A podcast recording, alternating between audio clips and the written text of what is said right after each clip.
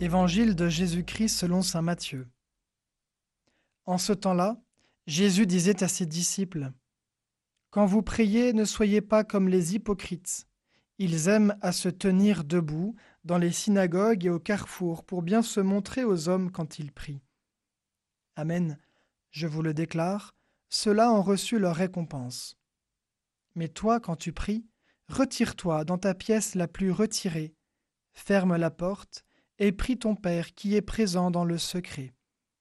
Ton Père qui voit dans le secret te le rendra. C'est l'intention qui compte. Dieu ne juge pas nos intentions de l'extérieur, mais de l'intérieur. Ce qui rend la plupart de nos actions bonnes ou mauvaises, c'est l'intention avec laquelle nous les accomplissons. Bien souvent, ce même acte extérieur peut être bon ou mauvais selon l'intention du moment.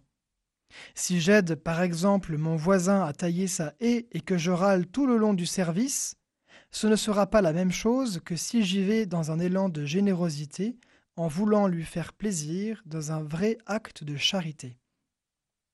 Jésus voit bien que les pharisiens agissent pour être vus et nous met en garde contre cette façon d'agir tournée vers soi. Une action ou des paroles ne sont pas égoïstes en elles-mêmes, mais elles le deviennent lorsque les pharisiens les disent ou les font pour rechercher les louanges des hommes et non pour louer Dieu. Dieu voit tout. Il connaît chacune de nos intentions, chacun de nos désirs, chacune de nos fautes.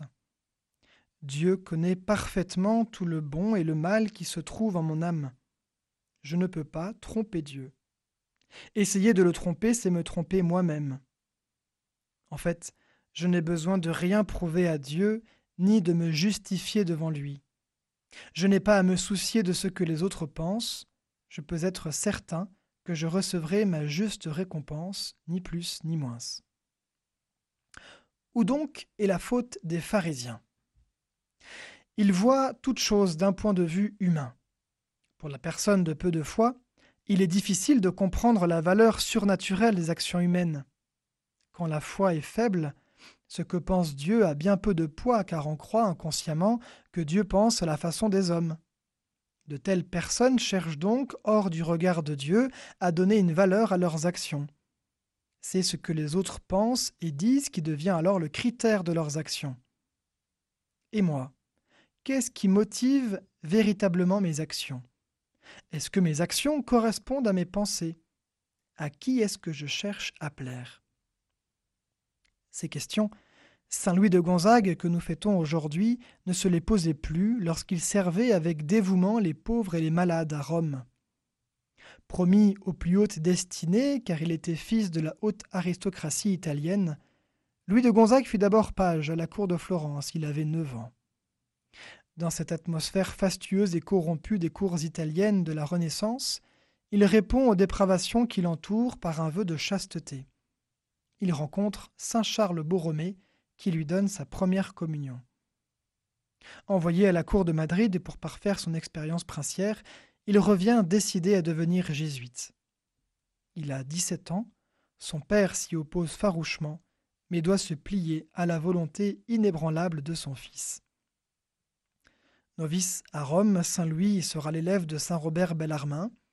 Il multiplie les austérités au point d'avoir un mal de tête.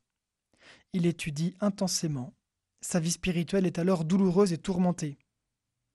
À 22 ans, il reçoit la révélation que sa vie sera brève. Cette révélation transforme sa vie spirituelle qui sera désormais plus dépouillée, plus sereine, plus abandonnée à Dieu. En 1591, la peste ravage Rome. Louis se dévoue auprès des malades et meurt pestiféré à son tour à 23 ans, dans l'allégresse en s'écriant Quel bonheur! Qu'est-ce qui motive véritablement mes actions? À qui est-ce que je cherche à plaire?